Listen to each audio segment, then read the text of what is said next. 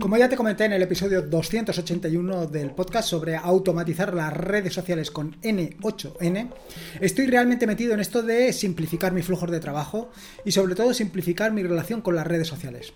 Así que, pues después de haberme metido y haberme introducido hasta límites insospechados, como te digo, en el mundo de la automatización con N8N, me he traído a dos auténticos expertos como son Aitor y Miquel para que nos den un baño de todas las posibilidades y todas las opciones que te ofrece N8N a la hora de automatizar.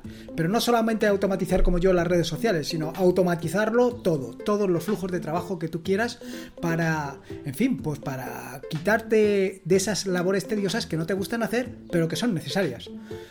Lo cierto es que después de este episodio del podcast, después de haberlo grabado con Aitor y Miquel, lo cierto es que estoy más enganchado, si cabe, con, todo este tema de las automatizaciones.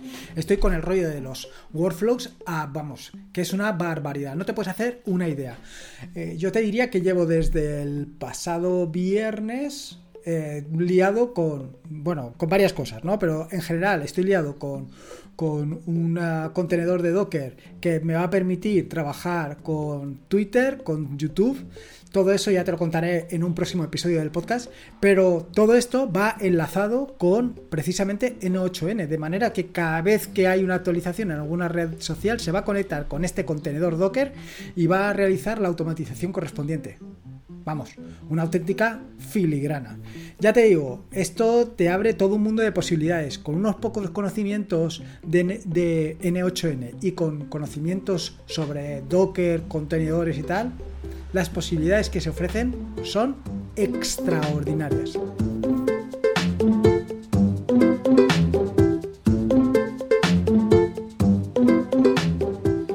Soy Lorenzo y esto es Atarea.es. Este es el episodio número 284, un podcast sobre Linux y Open Source. Aquí encontrarás desde cómo disfrutar al máximo de tu entorno de escritorio Linux hasta cómo montar un servidor web, un proxy inverso, una base de datos o cualquier servicio que puedas imaginar, ya sea en una Raspberry, en un VPS o en cualquier servidor. Vamos, cualquier cosa que quieras hacer con Linux y ahora sobre todo con el tema de las automatizaciones y N8N, seguro que la vas a encontrar aquí. En fin, no quiero enrollarme más y voy directo a lo que es el mm, este episodio del podcast súper interesante con Aitor Miquel que nos van a hablar sobre N8N.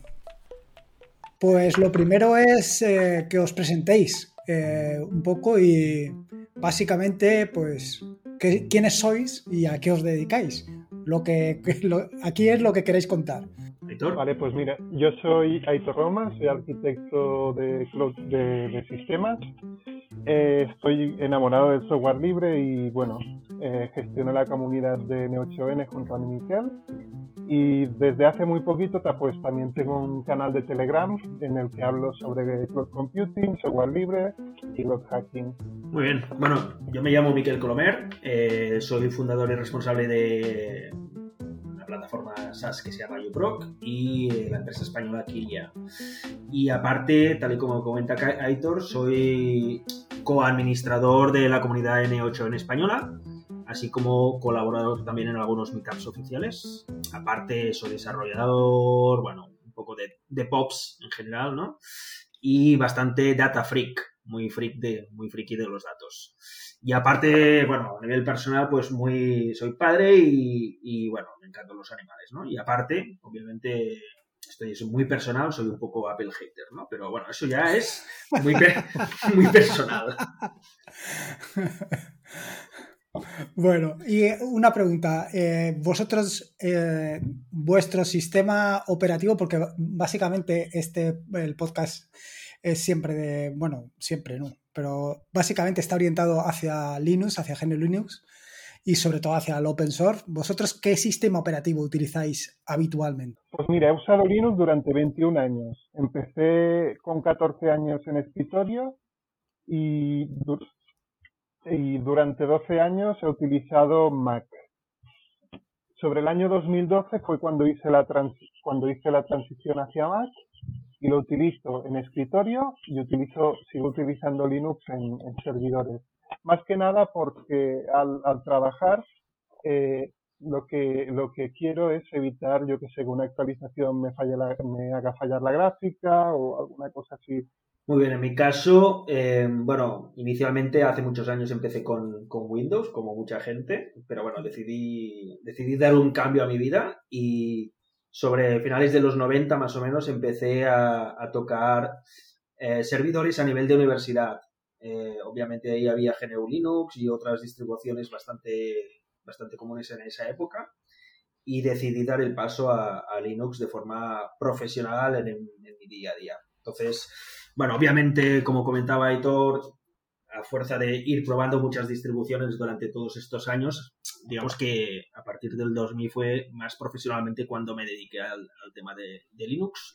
Y ya desde los últimos 10 años aproximadamente exclusivamente en Linux y concretamente en Ubuntu, viendo que generalmente todas las actualizaciones y todos los upgrades de distribuciones eran bastante estables tanto a nivel de gráfica y, problemas que eran bastante habituales cuando hacías un, upgrade de, cualquier distribución.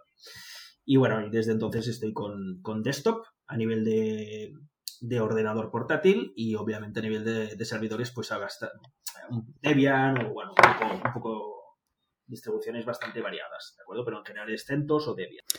Muy bien. Y ahora, bueno, yo básicamente todo esto viene por el tema de, la, la charla, por el tema de N8N y porque vosotros sois los administradores ¿no? de la comunidad de N8N de en español, ¿no? correcto. Y para, para, aquellos que no conozcan N8N, ¿qué es? ¿Qué es exactamente N8N? Héctor, ¿contestas tú? Pues, sí, sí, sí. N8N es un, un software que te permite automatizar tareas. Está muy orientado a poderse instalar en tu propio servidor y gestionar todo lo que son workflows de trabajo. Se puede utilizar tanto para tareas de automatización de marketing, automatización de tareas repetitivas en general y sobre todo lo que permite N8N es la interconexión entre APIs de forma visual y en la que puedes gestionarlo de una forma fácil yo de hecho diría, agregaría todo lo que ha comentado Aitor, que, que no exclusivamente a nivel de servidores, sino que aquí la idea al final también es N8N es facilitar el acceso a todo el tema de automatización de una forma open source o, bueno, fair code, que sería, luego ya entraremos más en el detalle, para que cualquier tipo de usuario con unos mínimos conocimientos pueda montar flujos visuales de una forma fácil. Para, pues, poder integrar o poder hacer que los datos se muevan de un, de un servicio a otro de una forma fácil, de una forma intuitiva, sin complicar de la vida, digamos, y sin depender de, plataformas externas que normalmente pues tienen un coste, ¿no? Y de una forma open source, de una forma gratuita, poder gestionar o, acelerar, digamos, los, los procesos o las tareas repetitivas que habitualmente tienes en tu día a día. Sí, porque eso era lo otro que os quería preguntar. ¿Qué tipo de licencia tiene N8N? Pues mira, N8N tiene una licencia Apache 2.0 con una cláusula común, o sea, es una, tiene una licencia tipo Firecode, que es un tipo de licencia que limita la explotación comercial y en parte para evitar los problemas que, que ha tenido Elasticsearch con Amazon, ¿no? Que hay una empresa grande que se pone a explotar un producto y no obtiene ningún beneficio la empresa que ha diseñado el producto. Bueno, de hecho, no sé si más o menos eh, habías leído, Lorenzo, el, origen un poco de N8N, ¿no? Que al final es, un poco fruto de su, de su autor, que es Jan. digamos que decidió montar eh, el servicio y, promocionarlo en Product Hunt, que es como la, web del directorio de, servicios online de referencia ¿no? para toda la comunidad. Que al final van la gente publicando sus soluciones y tal. Y bueno, a partir de ahí, pues yo es cuando conocí la, solución, que esto creo que fue en, noviembre o diciembre del 2019, más o menos. Y, pero digamos que hasta no empezarlo a utilizar, pues claro, pasó, pasó un cierto tiempo, ¿no? Hasta que no vi las posibilidades que tenía realmente la opción, porque antes había empezado con otras cosas como Zapier, Integromat y similares. ¿Y qué modelo de financiación tiene? Em, concretamente, bueno, no sé si la gente que ya ha entrado y que habitualmente ve o ha visitado la página de N8N habrá visto que hay diferentes opciones. Tienen por defecto un modelo cloud, ¿de acuerdo? Es decir, lo que supondría, o sea, hay como dos opciones, ¿no? Puedes instalarte tú el, servidor de N8N con toda la interfaz visual para trabajar en tu propio ordenador o puedes utilizar el servicio cloud, que sería algo parecido a otras soluciones de automation que hay en, la red, como podría ser Integromat, Zapier y similares, que ellos te, digamos, facilitan el acceso a, todas las opciones de configurar pues nodos, configurar flujos de trabajo, pero online. Es decir, sin necesidad ni de servidores, ni que lo arranques en tu ordenador, ni nada por el estilo. Eso sería una opción. Luego, mm, últimamente también están saliendo temas de rondas. Últimamente han hecho una ronda de inversión bastante importante eh, para todo el tema de crecimiento, ¿de acuerdo? Porque son bastante gente, pero quieren hacer bastante más push en, todo el tema de, pues, que se dé a conocer toda la solución y, bueno, y hmm. obviamente necesitan incorporar gente y, pues recursos económicos, ¿no? Más luego toda la parte de eh, consultoría, es decir, tú puedes hacer un uso, lo que comentaba antes Aitor, ¿no? Que, que tienen como una licencia restringida a nivel de eh, volumen o de nivel de negocio que puedes llegar a hacer sin, digamos, eh, devolverles a ellos parte, digamos, compartir el, hacer share de, lo que recibas a nivel de, pues imagínate, ¿no? Si haces tareas de consultoría con terceros, pues tienes hasta un mínimo que, digamos, estás exento de aportar, pero a partir de ese mínimo eh, tienes que aportar un X a N8N como parte de, pues, de, obviamente, su esfuerzo para hacer crecer la solución y tal.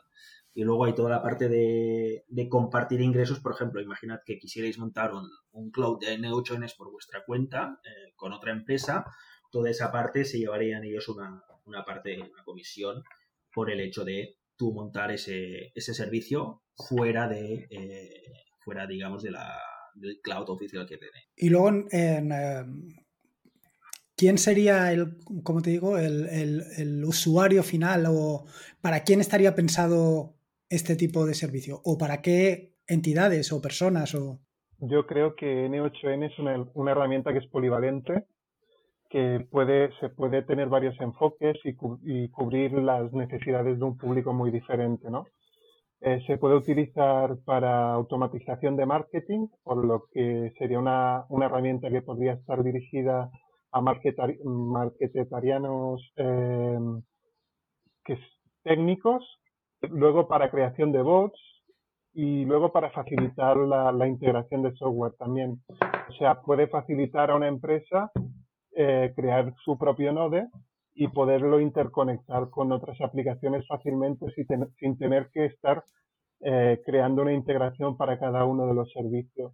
Sí, yo de hecho agregaría lo que comentaba Aitor, que, que, que efectivamente puede ser muy polivalente en el sentido de que obviamente con otras soluciones más eh, usuario final, ¿no? Eh, la gente no se quiere complicar, hay usuarios básicos que no quieren complicarse a tocar cosas a bajo nivel de, a nivel, por ejemplo, de nodos o a nivel de flujos, pero digamos que NHN, a diferencia de otras soluciones, te da esta, esta, este low code, para entendernos, ¿no? Este bajo nivel de código que puedes llegar a que te permite hacer ciertas cosas que con otras soluciones no podrías llegarlo a hacer de una forma mucho más adaptada, es decir, personalizar completamente el flujo para ciertas cosas a nivel, por ejemplo, de poner código JavaScript dentro de ciertos nodos para hacer cosas más avanzadas, ¿de acuerdo?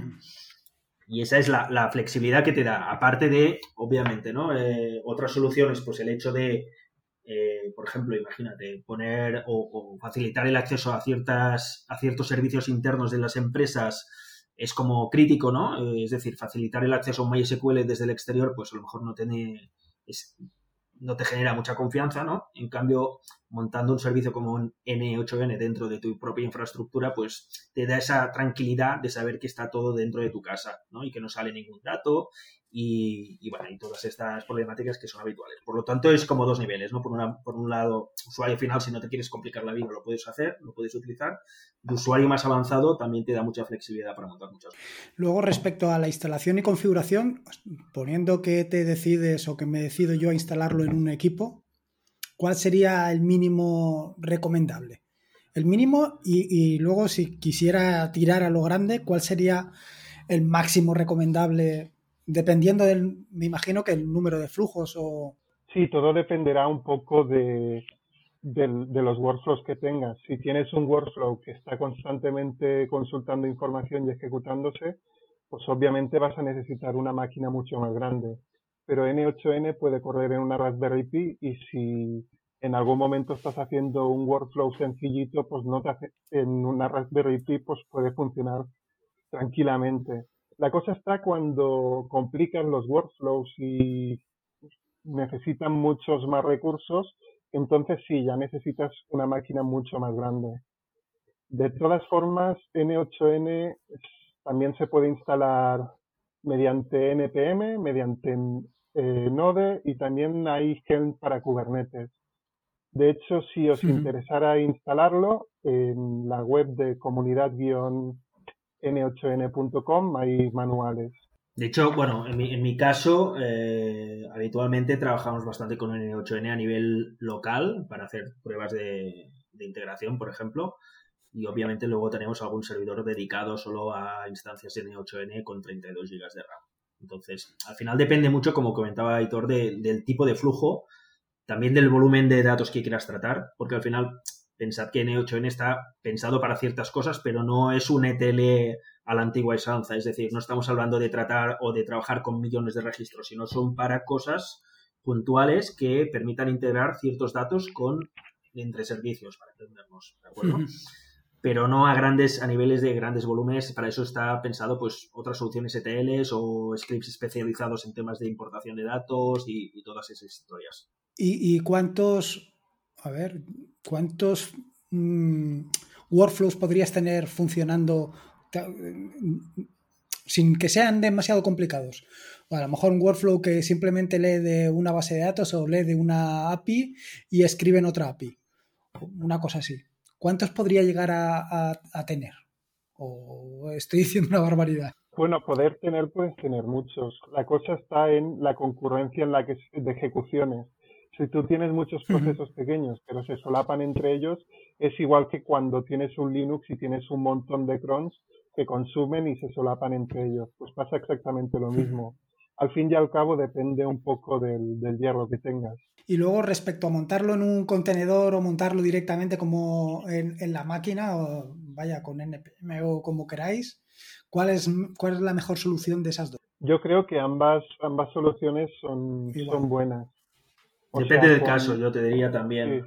Es decir, si quieres aislar datos o que esté isolado ¿no? el contenedor que ah. contiene N8N por motivos de privacidad, por ejemplo, pues una buena opción es utilizar Docker, ¿no? Pero hmm. si te importa, por ejemplo, más el rendimiento, pues seguramente utilizar un NPM tendría más sentido. Sí, o sea, puedes correr directamente NPM y tener una base de datos instalada normal y no con contenedor que siempre acaba rindiendo mejor. Y respecto a la base de datos, porque yo creo que ahora lo tengo montado, tengo muy poquitos, a lo mejor tengo media docena o una cosa así y mm, yo lo tengo con SQLite, ¿no? que es lo que viene por defecto. Sí, SQLite es la instalación que viene por defecto, pero eh, puedes, eh, recomienda normalmente utilizar PostgreSQL, aunque también hay motor de MySQL, pero no está tan implementado como el de Postgre. Tan mm. implementado me refiero a que lleva menos tiempo que el de Postgre. Sí, yo tengo, por ejemplo, SQLite en desarrollo, que es bastante más rápido, eh, y en producción sí que tenemos, por ejemplo, MySQL. Pero bueno, que al final esto depende un poco de los servicios que tengas en las máquinas, ¿no? Pero sí que es verdad que Postgre es más recomendado para temas de rendimiento y tal, en el caso de N8N. Y luego sobre la estabilidad, ¿habéis tenido algún problema de estabilidad con el con N8N o eso está funcionando siempre a piñón y no cae nunca, es como una roca? ¿Héctor? Bueno, yo con las pruebas que he realizado normalmente me funciona correctamente, pero tampoco tengo workflows muy, muy, muy complicados. Claro. Yo, por ejemplo, en mi caso, sí que hemos hecho cosas bastante más complejas, por ejemplo, desde hacer, incluso hemos intentado hacer scrapping eh, a un nivel muy básico, obviamente. la problemática es sobre todo eh, la persistencia de la historia del flujo durante la ejecución. Es decir, si tú tienes muchas iteraciones o, tienes un flujo con muchas iteraciones, imagínate, ¿no? Estás intentando scrapear 2.000 URLs diferentes. Eh, cuando ya llega a un cierto nivel y al tenerlo dentro de un contenedor, eso acaba afectando bastante el rendimiento, ¿de acuerdo? Entonces, para ciertas cosas más reducidas no hay ningún problema y para cierto volumen que no implique muchas iteraciones y mucho, y mucho histórico a nivel de ejecución dentro del workflow, no habría problema. Pero si ya empiezas a trabajar, por ejemplo, con grandes volúmenes de datos o intentas hacer muchas llamadas a URLs externas, digamos que no está tanto pensado para esto ya. Es decir, si, quieres, si, si, quisieras hacer un scrapping, pues yo recomendaría directamente las utilidades especializadas para scrapping, como Scrappy o cualquier otra utilidad, ¿no? pero, pero a nivel de, de, flujos, de mover datos de un sitio a otro para cosas, digamos, medias, bajas o que no requieran mucha capacidad de tratamiento de datos, yo creo que encaja bastante bien. Y bueno, es, vaya, yo hasta, os quiero decir, hasta el momento todo lo que he hecho siempre han sido flujos bastante sencillos, o workflows bastante sencillos de, pues, a lo mejor leer de algún RSS, eh, hacer algún tratamiento con ese RSS y publicarlo en, pues a lo mejor en Telegram o publicarlo en Twitter, cosas de ese estilo. Y, claro, para ese tipo de cosas parece que, o a mí me da la impresión que es ideal. A lo mejor para lo que dices tú del tratamiento, ¿no? Se va complicando la cosa. Depende, es que depende yo creo mucho de, lo que quieras hacer. Evidentemente al final los flujos no son muy complejos. Es decir, estamos hablando más de interconectar servicios cuando pasa algo en un sitio o cuando quiero leer que, que hay ese tiempo un RSD, como comentabas Lorenzo, es perfecto porque al final te desvincula de tener que hacer eso y no lo leerás cada no leerás ese RSS cada, cada minuto, lo leerás yo que sé una vez al día, dos o tres veces al día máximo para estar actualizado de las cosas que van apareciendo. Entonces, para esas situaciones que son más puntuales, ¿no? Pero que son repetitivas y que se reiteran diariamente o, cada semana las tienes que ir haciendo, claro, para eso te simplifica muchísimo. En mi caso, por ejemplo, incluso para hacer asistentes por correo, ¿no? De envías un correo con un fichero para tratar, tratar, eh, y directamente el N8NE se encarga de dejar el fichero donde toca, como, como hace como de un primer nivel, ¿no? Para encargarse del fichero y, transformarlo como toca para dejarlo donde, donde corresponde. Y luego ya el grueso del tratamiento ya lo hace un sistema que no dependa de N8N. Claro, claro. Bueno, al final, ¿no? Siempre puedes llamar a otro servicio desde este para que haga alguna cosa y cuando haya terminado recuperarlo o cosas de esas, claro. Exactamente. Yo lo veo más como llamadas puntuales, ¿no? Por ejemplo, para desplegar nuevas máquinas. Nosotros lo utilizamos porque como el número de máquinas a desplegar no son tan habituales, pero si entra una nueva, un nuevo pedido de un nuevo cliente y nos pide desplegar un nuevo, un nuevo N8N, eso es relativamente simple y es exclusivamente esa llamada y en nuestro caso tenemos pues un portainer por delante, ¿no? Un portainer es como un servicio que se encarga de gestionar dockers, ¿no? que tú puedes levantar contenedores y todo lo que te dé la gana. Entonces, llamamos al, al portainer y el portainer, digamos, se encarga. Pero el, flujo en sí de recibir la petición vía webhook, por ejemplo, de la tienda y hacer la llamada al portainer para levantar el contenedor, pues eso se hace con, con N8N, por ejemplo. Ya, ya. Y luego, para aquellos, porque más o menos ya yo creo que quien esté escuchando se habrá hecho una idea, pero para aterrizarlo un poco más, ¿qué puede o cómo se puede interpretar un workflow para alguien que no, no lo haya visto nunca? ¿A qué te refieres a interpretar el workflow? Sí, no, no, no, me refiero. Tú, o sea, alguien, eh, alguien que nos esté escuchando, alguien que nos esté escuchando y porque nos está oyendo hablar de workflows, pero claro, eh, cómo, cómo, le explicaríais exactamente qué es un workflow? O exactamente, o de una manera aproximada, ¿no? Para que le entendiera. Pues un workflow es la combinación de ejecuciones que, o sea, de, nodes que se interconectan entre ellos para realizar una acción. O sea, un workflow sería un programa, un, un trigger que escucha una petición y luego se conecta a un servicio para enviar un correo electrónico. Pues la conjunción de todos estos nodes forma un workflow. Sí, yo, lo explicaría como, por ejemplo, ¿eh? em, en lugar de tener que hacer tú manualmente esas tareas que normalmente harías, ¿no? Imaginaros, entra un, usuario en la lista del MailChimp, pero luego necesitas que ese mismo usuario que ha entrado en la lista de MailChimp eh, se guarde en una base de datos tuya para hacer un tratamiento posterior. Pues con N8N podrías hacer que cada vez que entre un nuevo usuario en tu lista, automáticamente se inserte en tu base de datos. Mm. Con lo cual te desvincula de tener que hacer esas tareas manuales que de otra forma tendrías que hacer o tendrías que preparar o, programar algún script para hacer esa sincronización. Entonces ahí ya te, olvidas de ese tema y, te simplifica toda esa parte de eh, automatizar esas sincronizaciones entre sistemas o, llamadas entre sistemas. Y luego, eh, una de las cosas que quería preguntaros yo es sobre el tema de... Em, eh, espérate que me he perdido yo. ah, sí, respecto al tema de, de nodos, ¿qué tipo, bueno, nodos no, más bien de integraciones, ¿qué, ¿Qué tipo de integraciones o qué integraciones más extrañas pueden os habéis encontrado vosotros? ¿O habéis tenido que hacer alguna doc, alguna, alguna tipo de integración que no, que no estuviera contemplada? Porque yo lo que he visto es que hay una barbaridad de integraciones de todo tipo. Pero claro, siempre puede haber alguna que, que, se, que se escape o... Yo en mi caso alguna vez lo que he hecho es que cuando todavía no tenían un nodo implementado, utilizar un, utilizar una de las del, del, de los nodes que existen, que es el HTTP request, que te permite hacer llamadas a una API. Y eso permite, pues, hacer llamadas como si fuera un, un directamente a, la, directamente a la API. Si no existe el node, pues puedes utilizar eso. O incluso eh, comandos de, de sistema que te permite interactuar con aplicaciones que no tienen API y hacer que se ejecute. En mi caso, bueno, de hecho hay en, de forma oficial en, el, en el, la distribución de N8N hay un nodo que es de UPROC, que es el servicio que os comentaba al principio de toda la presentación, que básicamente permite tratar datos y hacer varias cosas, que al final fue un poco creado a medida, eh, con bastante soporte por parte de la gente de N8N, para poder habilitar todas las opciones que teníamos nosotros en el, en, el servicio, pero desde N8N de una forma visual, ¿no? Es decir, lo que comentaba Héctor, siempre tienes la opción del HTTP request, pero claro, para ciertos usuarios finales que a lo mejor no se quieren complicar la vida eh, trabajando con HTTP request, normalmente definir un nodo te permite simplificar, digamos, la integración, ¿no? Es decir, en lugar de tener que definir, bueno, y qué tipo de cabeceras enviará para la autenticación y todo eso, pues ya lo tienes como muy parametrizado todo con diferentes opciones seleccionables y tal, y es muy, muy, simple.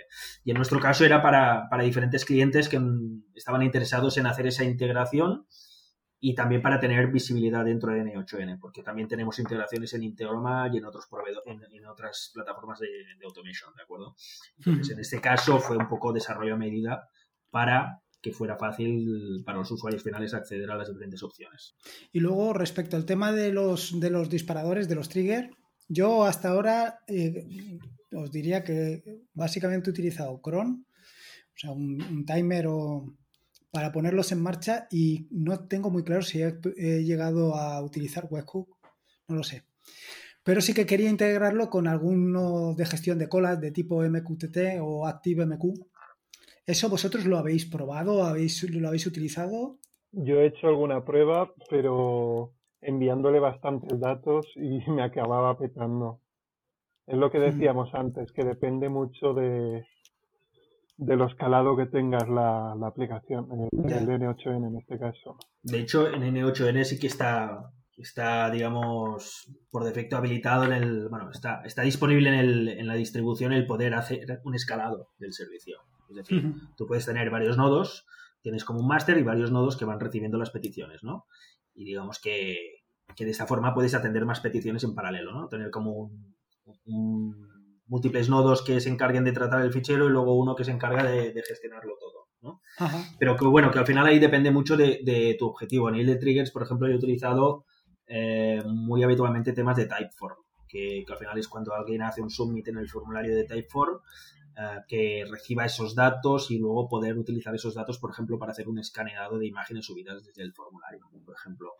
Y luego, ah, y la, siguiente es, porque esto ya, esto ya me ha pasado a mí, que es del tema de las variables en los, de los workflow, no he conseguido utilizarlas. No sé, supongo que porque soy bastante torpe, pero, no he podido sacarles punta a eso.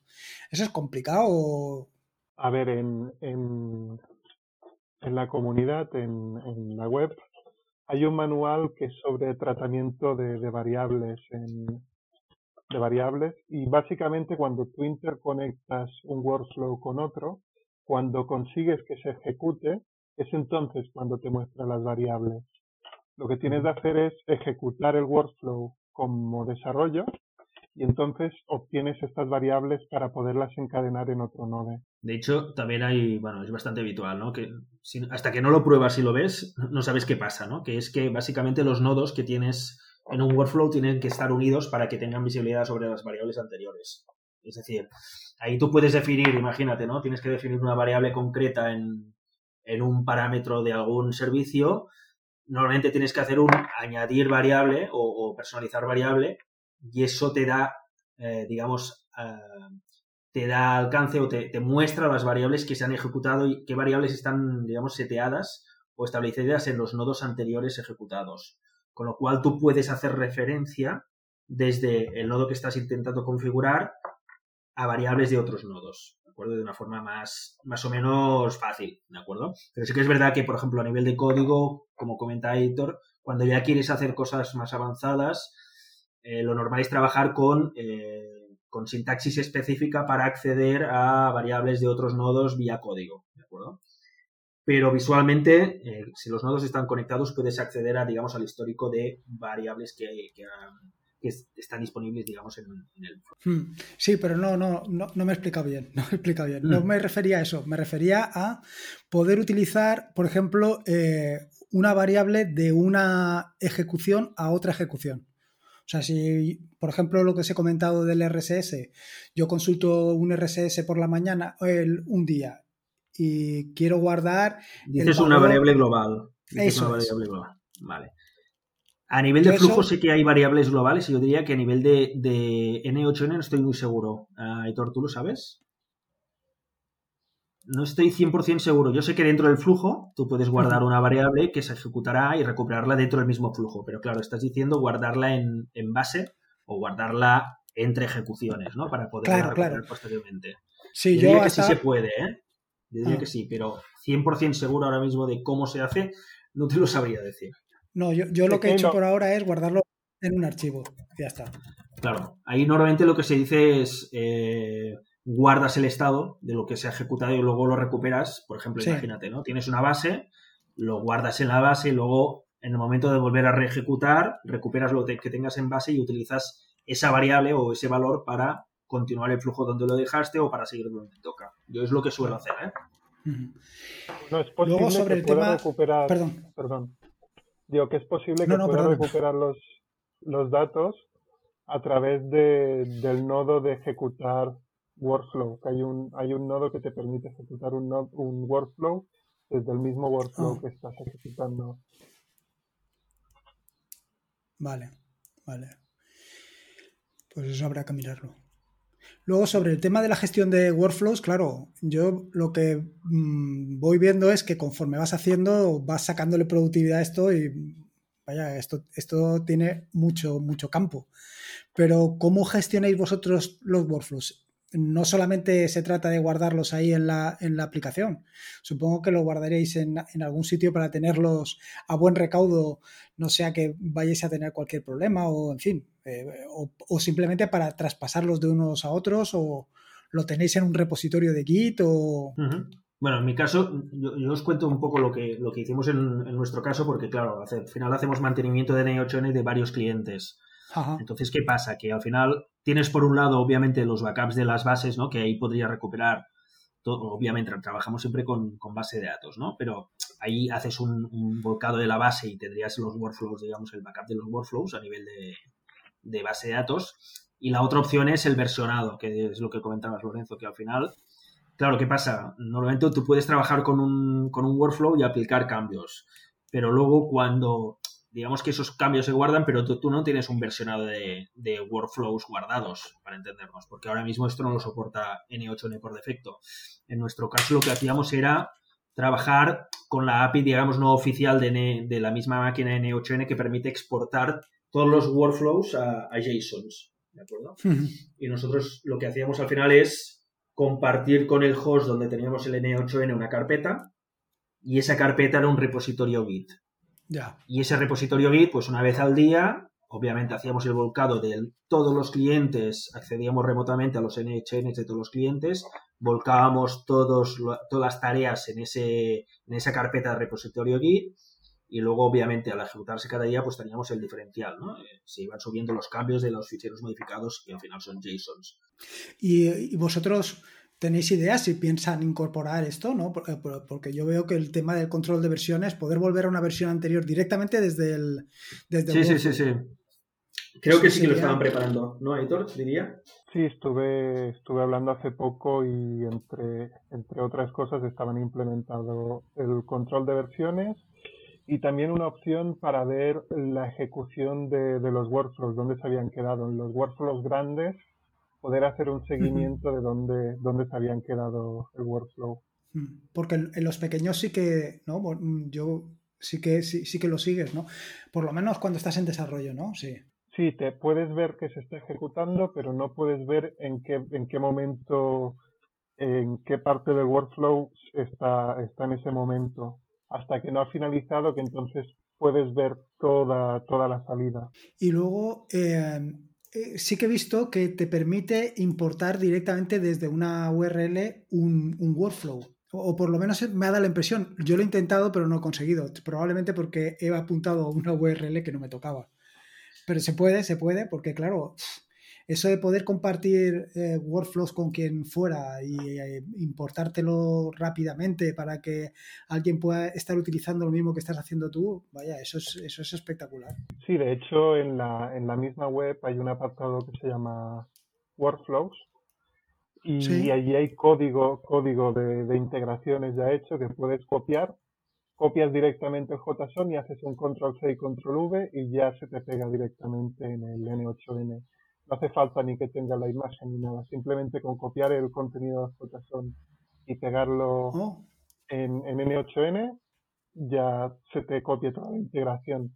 Lo único que tendrías que modificar en este caso es la parte de credenciales. Sí, tú comentabas, Lorenzo, el hecho de compartir el JSON es decir, publicar ese JSON, ese punto JSON en algún sitio, ¿no? Y que, fuera accesible y poder hacer la importación de URL. No lo he probado, pero en teoría la funcionalidad debería de permitirlo. ¿Tú lo has probado con, importando directamente una URL publicada con un punto JSON? ¿O cómo era exactamente? Yo lo he probado eh, copiando Copiando el JSON.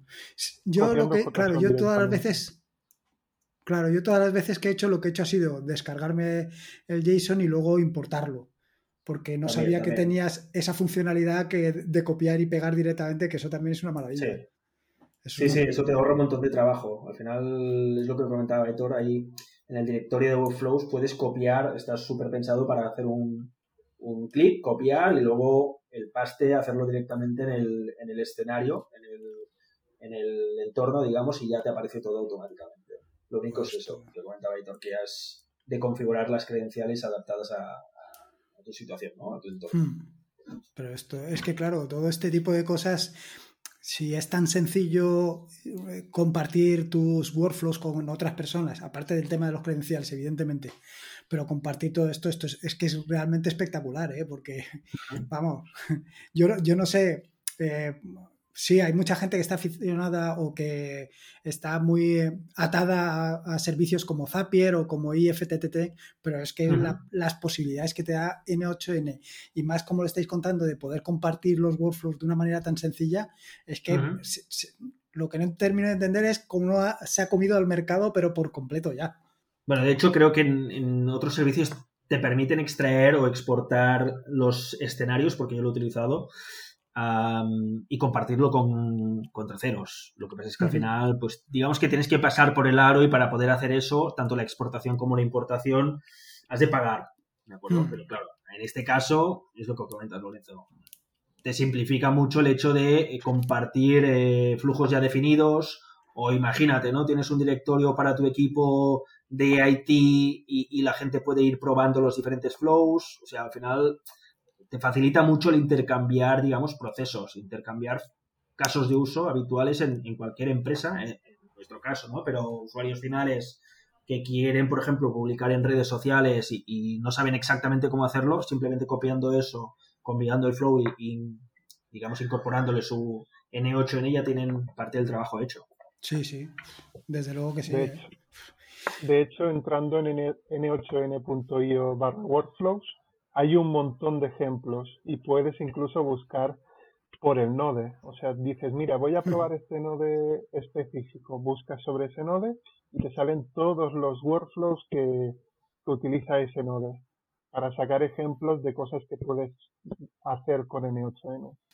Es que, claro, para lo que está, para lo que está comentando Miquel, para el tema, por ejemplo, de la integración, sobre todo esto de con redes sociales o publicación en es que es súper sencillo hacerlo de esta manera, mm, pero vamos, de calle con respecto a cualquier otra opción que tienes. Y al final, como tampoco vas a hacer tantas llamadas, es que desde, vaya, desde una Raspberry mismo se puede hacer. Sí, sí.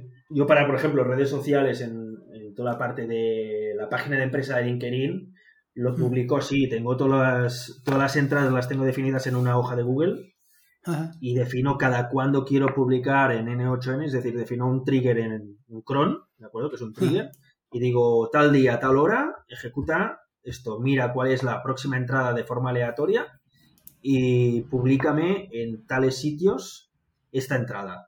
Con lo cual puedes publicarla tanto en Twitter como en LinkedIn, como en WordPress, imagínate, o en cualquier otro sitio. Y luego una de las preguntas que me surgió a mí cuando, vaya, con, con todo esto es el tema de las estadísticas. Porque, claro, sería interesante saber, o por lo menos, nada más empezar, ¿no? Pero a lo mejor, eh, llevado un tiempo, pues saber cuántos workflows has, publicado, o sea, has publicado, no, has llevado a cabo, cuántos te han dado resultado positivo, cuántos negativos, o, eh, dónde han fallado. ¿Ese tipo de, estadísticas están ahora disponibles o...? O sea, me, refiero siempre a un nodo que te lo hayas montado tú, ¿eh? Por ahora los datos que puedes ver son los que ves en las ejecuciones, que ves si han fallado o no. Y todo lo que comentas eh, para montar un dashboard con Grafana, por ejemplo, al fin y al cabo, si tienes una base de datos con, PostgreSQL, ah. podrías conectar ese Grafana a PostgreSQL para extraer los datos y mostrarlo en forma de gráfica. O sea que desde, desde la propia base de datos, desde el Postgres, se podría tirar y sacar ahí mucha más información. Sí. Al fin y al cabo, los datos están en la base de datos. Claro, claro, claro. Claro, por ejemplo, eso también iría bien, por ejemplo, para temas de monitorización. Es decir, em, saber en todo momento cuáles flows han fallado. Eh, por ejemplo, nosotros esto lo aplicamos para tener varios NHNs en paralelo. Era muy complicado saber cuáles estaban fallando. Y al final tenías que monitorizarlo de una forma para saber que todo está funcionando bien. Y la forma era eso, controlar las ejecuciones cada cinco minutos, mirar si había habido algún error y si había habido algún error, informar en un canal de Telegram donde recibimos otras alarmas de sistemas. Entonces ahí sabemos en todo momento qué flow ha fallado, en qué momento, cuál es la máquina que está fallando y bueno, al final tienes algo más de, visibilidad, ¿no? Y obviamente esto unido con las estadísticas pues podría saber eh, pues casi casi cualquier cosa, ¿no? Tener el control de saber cuántas ejecuciones han habido durante el día, qué flujos han funcionado bien, cuáles no y todo. Claro, que para publicar en, Telegram cualquier error también lo harías eh, vía N8N, evidentemente. Sí, sí, correcto. De hecho, nosotros tenemos un N8N que controla N8Ns. Lo tenemos configurado en, una base de datos, todos los N8Ns de nuestros clientes, y cada día pues se va controlando a cada cinco minutos las ejecuciones que ha habido en los diferentes N8Ns. Y luego recibimos las alarmas si si ha pasado alguna cosa. Hmm. ¿Y vosotros a nivel personal, utilizáis en 8N o solamente es a nivel eh, de empresa o yo por ejemplo a nivel personal es básicamente para lo que lo utilizo no eh, tengo bastantes tengo bastantes workflows y sobre todo me he hecho bastante lo que son bots de Telegram para automatizar publicaciones para luego también hice un onboarding para hice un proyecto bueno, era una no fest, que es como una, una fiesta, una fiesta de, programación que organizan un, grupo que se llama Shading Away. Y allí pues tenías de utilizar no code para desarrollar un proyecto. Y hice un proyecto y casi todo el core del proyecto estaba basado en N8N y era mm, para hacer el onboarding de entrada de, de, un cliente en una empresa. O sea, era un sistema de un, un SaaS para, para encontrar Em, para hacer equipos remotos y el cliente se daba de alta y automáticamente pues le llegaba un correo electrónico con el link de invitación, creaba una entrada en, en, en OnCloud en este caso para que pudiera tener sus datos, creaba la password, un link compartido, o sea, hacía un montón de cosas y todo había logrado hacerlo utilizando N8N. En mi caso, dejando aparte el tema de, empresa, ¿no? Que obviamente hacemos un uso bastante intensivo para controlar, pues, desde base de datos a crear bots en Telegram, como comentaba Aitor, ¿no? Para nuestros clientes o hacer asistentes de correo, que sería como los usos más comunes y los más complejos. A, nivel personal lo utilizo sobre todo para seguimiento de inversión. Es decir, a mí la, parte de inversión me interesa bastante. ¿Y qué pasa? Que hoy en día eh, lo normal es que tengas eh, si tienes inversión, tengas diferentes sitios, los datos de, inversión, ¿no? básicamente lo que suelo hacer es intentarlo agregar todo en un único sitio, en una hoja de cálculo, eh, recuperando los datos de diferentes sitios. Y, por ejemplo, en lugar de tener que ir haciendo la, la consulta manualmente de los diferentes sitios, pues intento hacerlo de forma automática, sea leyendo los correos que recibo de nuevas compras o sea accediendo a ciertas APIs que me dan, no sé, acceso a, por ejemplo, eh, entornos, bueno, o, exchanges de, criptos, por ejemplo, o temas de fondos de inversión. Entonces ahí eso me ha simplificado mucho, porque al final tenía que ponerme, meterme en cada una de las plataformas y mirar, yo qué sé, si lo miraba una vez por semana, ahora lo tengo diario, lo miro por la mañana, sé que se me actualiza X hora y con mirarlo a las 10 de la mañana, pues sé todo lo que pasa en todos los sitios. Entonces te ahorras ya un montón de, pérdida de tiempo en ese sentido, de controlarlo. eso, eso, esa opción no se me había ocurrido, eso está muy interesante. Y luego una pregunta, Aitor, tú has dicho que eh, bot, o sea, yo te he entendido, no solamente se trata de, publicar en Telegram, sino entiendo que eh, también puedes eh, interactuar con, con, Telegram. O sea, el usuario dentro de Telegram podrá hacer operaciones o solamente es de publicación? No, no, por ejemplo, hay un ejemplo en la comunidad que hice un tutorial que es para crear un, un, bot para dar la bienvenida en un canal de Telegram.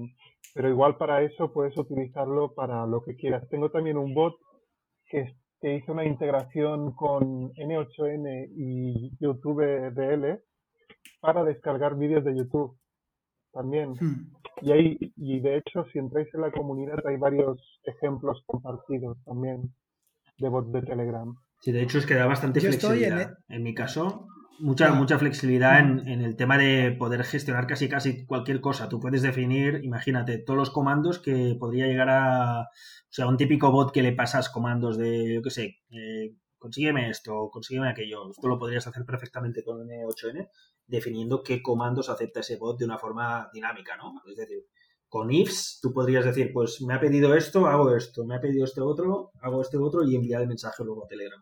Luego también permite, por ejemplo, hice, hice un bot que es, para consultar eh, herramientas no code, tú le escribes el, el nombre de la herramienta no code y te da información sobre la herramienta. Pero lo bueno que, que, que, que hay es que puedes integrarlo pues, con herramientas de sistema y lo que hice fue integrarlo con Trans, que es un, traductor que se basa en Google, trans.io creo que era, y te permite pues hacer un bot multidioma. O sea, tú recoges el idioma con el que eh, está utilizando el cliente de Telegram y le respondes en ese idioma. Entra otra persona de otro país con otro idioma y le respondes con el idioma de su país. Y eso es, es una, es una es uno de los bots que hice y, está publicado también en, la comunidad. Eso está muy chulo. Eso está muy chulo.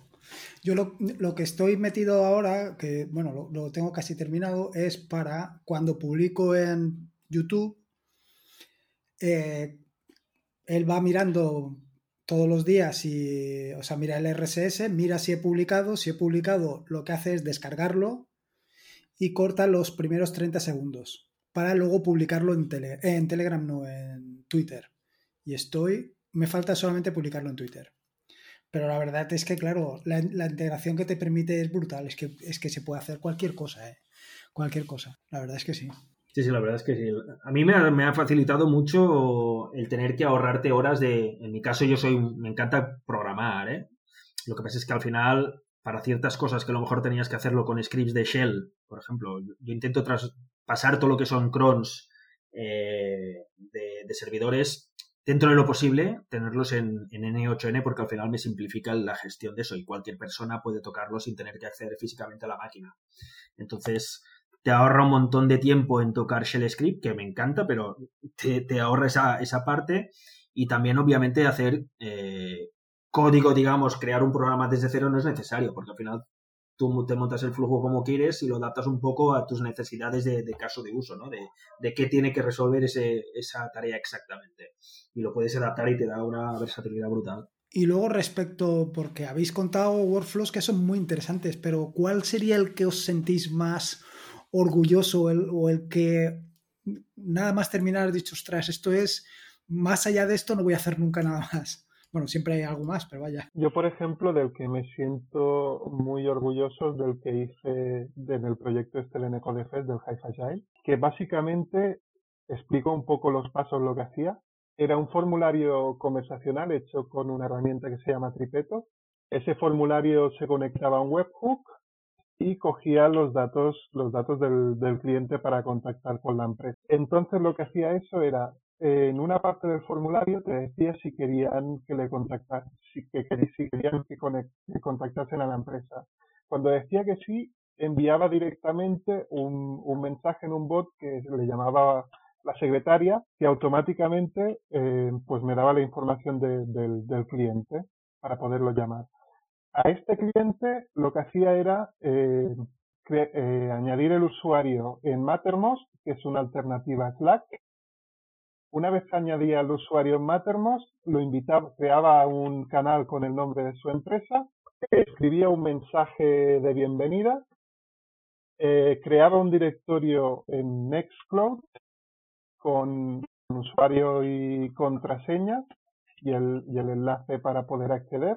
Y, y, luego lo que hacía era, pues eso, enviar un correo electrónico al, al, usuario con los datos de acceso a la, a la comunidad, acceder también al, a todo, al, a todo el sistema que tenía montado. Era como un, una especie de onboarding. En mi caso yo diría sobre todo esta, estos dos flows que son como los más complejos, no tanto la, el facilitar el, el, hecho de que los clientes, por ejemplo, te envíen correos a un asistente de correo y ese asistente se encargue de, por un lado, tanto extraer los adjuntos, por ejemplo, guardarlos donde sea y comunicarse con el cliente para decirle, ok, lo hemos recibido y digamos simplificar toda esa parte de extracción, no a imaginaros, ahí se puede hacer casi casi cualquier cosa. Pedirle a un asistente por correo que eh, te envíe la factura, las facturas pendientes por pagar y que vía integración en E8N él se encargue, obviamente tú sabrías dónde están las facturas, de enviar los diferentes PDFs al cliente si te los está pidiendo al mismo momento. Entonces, ese es uno. El otro es temas de, por ejemplo, bots de Telegram. Yo los utilizo bastante para temas de ventas. Es decir, ahí al final haces prospección desde el móvil directamente. Y eso, claro, en nuestro caso va bien porque algunos clientes lo utilizan y les simplifica el tema de buscar datos. Y luego, ¿cuál sería el siguiente que os gustaría hacer? Bueno, yo en mi caso, eh, más que el siguiente, quería comentar otro que tenía hecho, que es interesante. Hice un meta-instalador de N8N.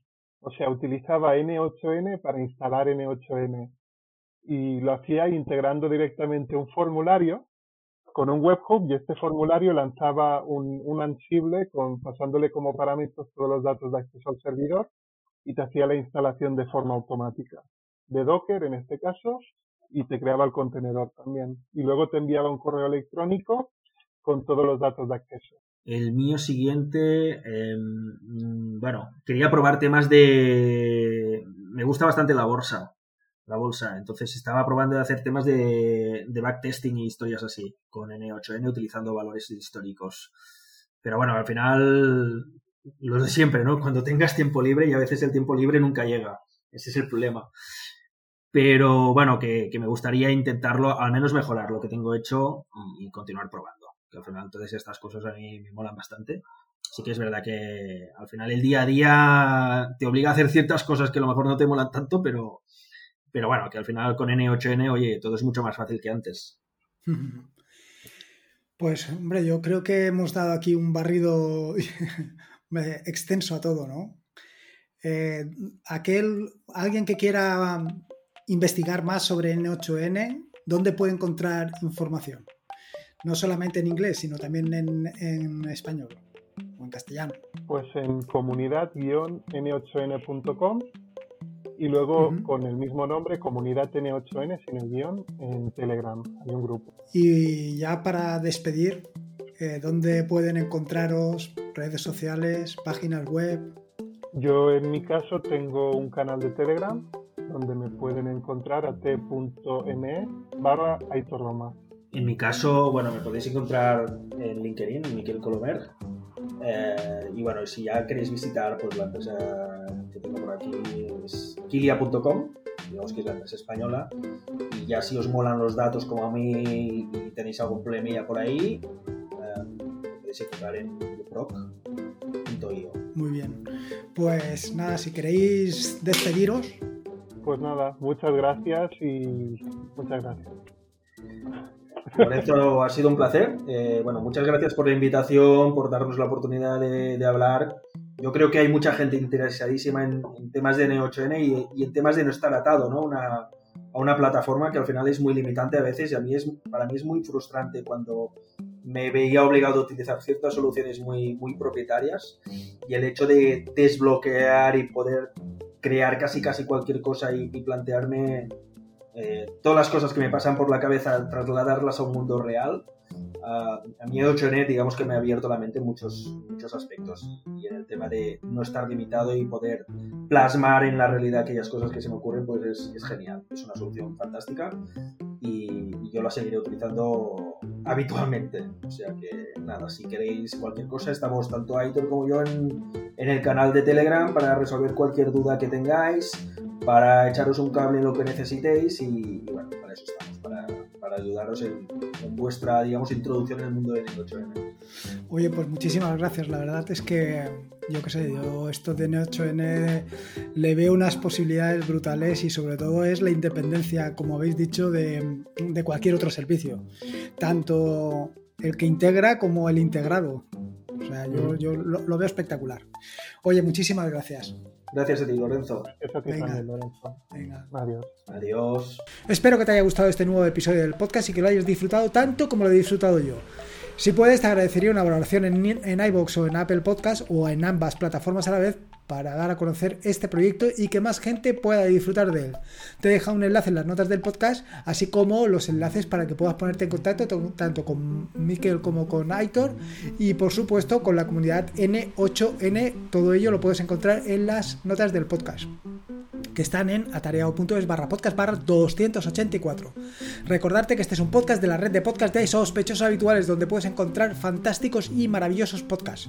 Puedes suscribirte a esta fantástica red de en fitpress.me barra sospechosos habituales.